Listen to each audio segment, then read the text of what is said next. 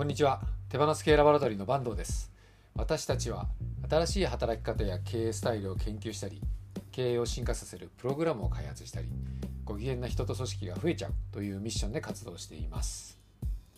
このラジオ日報では私の近況などをゆるく話していますのでお気軽にお付き合いください。私先日歯医者に行ってですね虫歯の治療をしてきたんですけども私も十何年も予防治療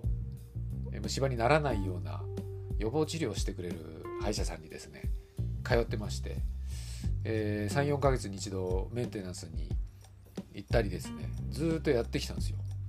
だから歯に対しては結構意識高い方っていうかですね虫歯になりたくないと思ってあるいは歯周病ですね私の年で言うと。なりたくないと思って、えー、努力してきたんですけどえー、あるご縁でですね歯医者さんを変えたんですよね。でそしたら改めてレントゲン取ったりし直してくれたら虫歯があったんですよ。もうめちゃめちゃ悲しくてそうならないためにずっと言ってたのに何だったのかなと思って、まあ、ただ私の食習慣ですね。これ歯医者さんが悪いっていうわけじゃなくて私飴食べたりするのが好きでですね。飴を23粒食べたりそれでしかもその噛んだりしてですね。要するに口の中に糖分が残ってるのはまずいと。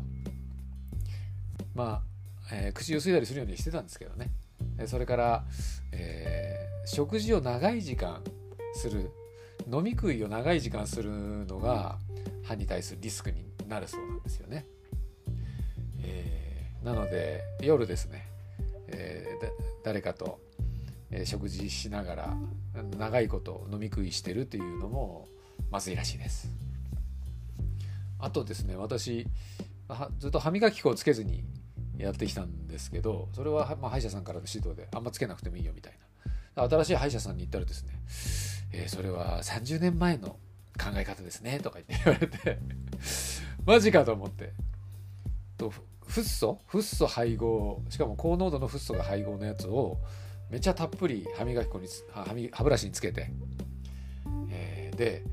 えー、ゆすぐ時はペットボトルのキャップ1杯ぐらいの水でもう残るぐらいでいいんですよみたいないうこと言われてですね。えー、そうなんだと思って、まあ、でもそれ気持ち悪くてさすがにそれはできないんですよ。一生懸命ゆすいでますけども、えー、ただ歯磨き粉をつけて磨くという習慣はですねえ最近はそういうふうに変えています。まあ、でも虫歯治療しなきゃいけないので行ってきたんですよ。そしたらそこの、えー、歯医者の先生がですね「坂東さん見ましたよ」って言って言ってくれたんですよ。今日切り見ましたとか言って今日切りっていうのは社長今日も切らせていただきますっていう動画ですね去年の11月から与謝美香子さんと一緒に始めた動画で経営者を、えー、その場でセッションすると、まあ、紐解経営者の内面を紐解くセッションなんですけどもそれを公開でやるという経営者限定で、えー、公開セッションをするということで 経営者が身にまとっている鎧を切ってありのままの自分を見つけることができるとですねそれが絶対経営にも生かされるというようなことでやり始めてるんですよね。そしたら今日切りの動画見たんですけどめちゃめちゃ勉強になりましたとか言って言ってくれてそれでゆさみかこさんが本を出されてるんですけどもザ・メンタルモデルっていうのとあとワークショップですねワークショップの本を2冊、えー、その先生が見せてくれて買っちゃいましたとか言って 言ってくれてですね。あの、ちょっといろいろ聞きたいですけどって言って。でディクソーっていうプログラムですね。そのプログラムもダウンロードしダウンロードして今読み始めてるんですけど坂東さん会社に行きたくない時期とかあったんですか？とか言って。あの話し出してですね治療どころじゃないんですよ。と話いろいろしたいっすみたいな感じで 言ってくれてですねそれすごい嬉しかったんですけどえー、なんかそういうふうにですね、えー、影響力というか何かしらの価値が広まっていったり、えー、するのはすごく嬉しいなと思うんですよね。でちょうどですねその歯医者さんが別の歯医者の取引先の歯医者さんから紹介していただいてそのご縁ということもあったんですね。でその取引先っていうのはディクソをインストールするっていうことを、させていただいた、えデンタルクリニックだったので、まあ、そういう関連もあってですねそういう組織づくりとかには、興味があったり関連するっていうこともあったんですけどね。ということでですね、えー、強切りの動画はですねめちゃくちゃおすすめです。私も切られてますしそれから今月2回ぐらい経営者の方に登場していただいてるんですけれどもいろんな悩みを持ち込まれてですねそれが30分とか1時間以内でですねパラッと鎧が切れるんですよね。毎回見てても興奮するし、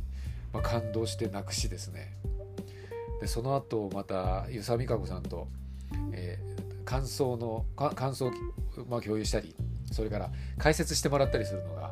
それがめちゃめちゃ楽しくて、まあ、私とラボ編集長の綾子さんでやってるんですけど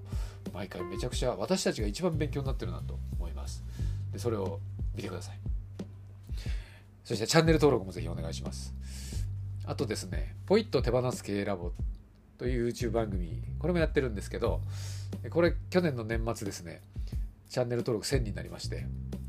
であと再生時間が4000時間を超えるといろいろな機能が追加されてくる、えー、ようになるんですけどもその再生時間もつい先日クリアしました。皆さん見てもらってありがとうございます、えー、なので、えー、これからさらにですね発信力を強化していって、まあ、一番大事なのはコンテンツの中身だと思うんですけど、えー、一人でも多くの方に役に立てるといいなと思いながらやってるのでまた見ていただいたりリアクションいただけると嬉しいですということで以上です。ごきげんよう。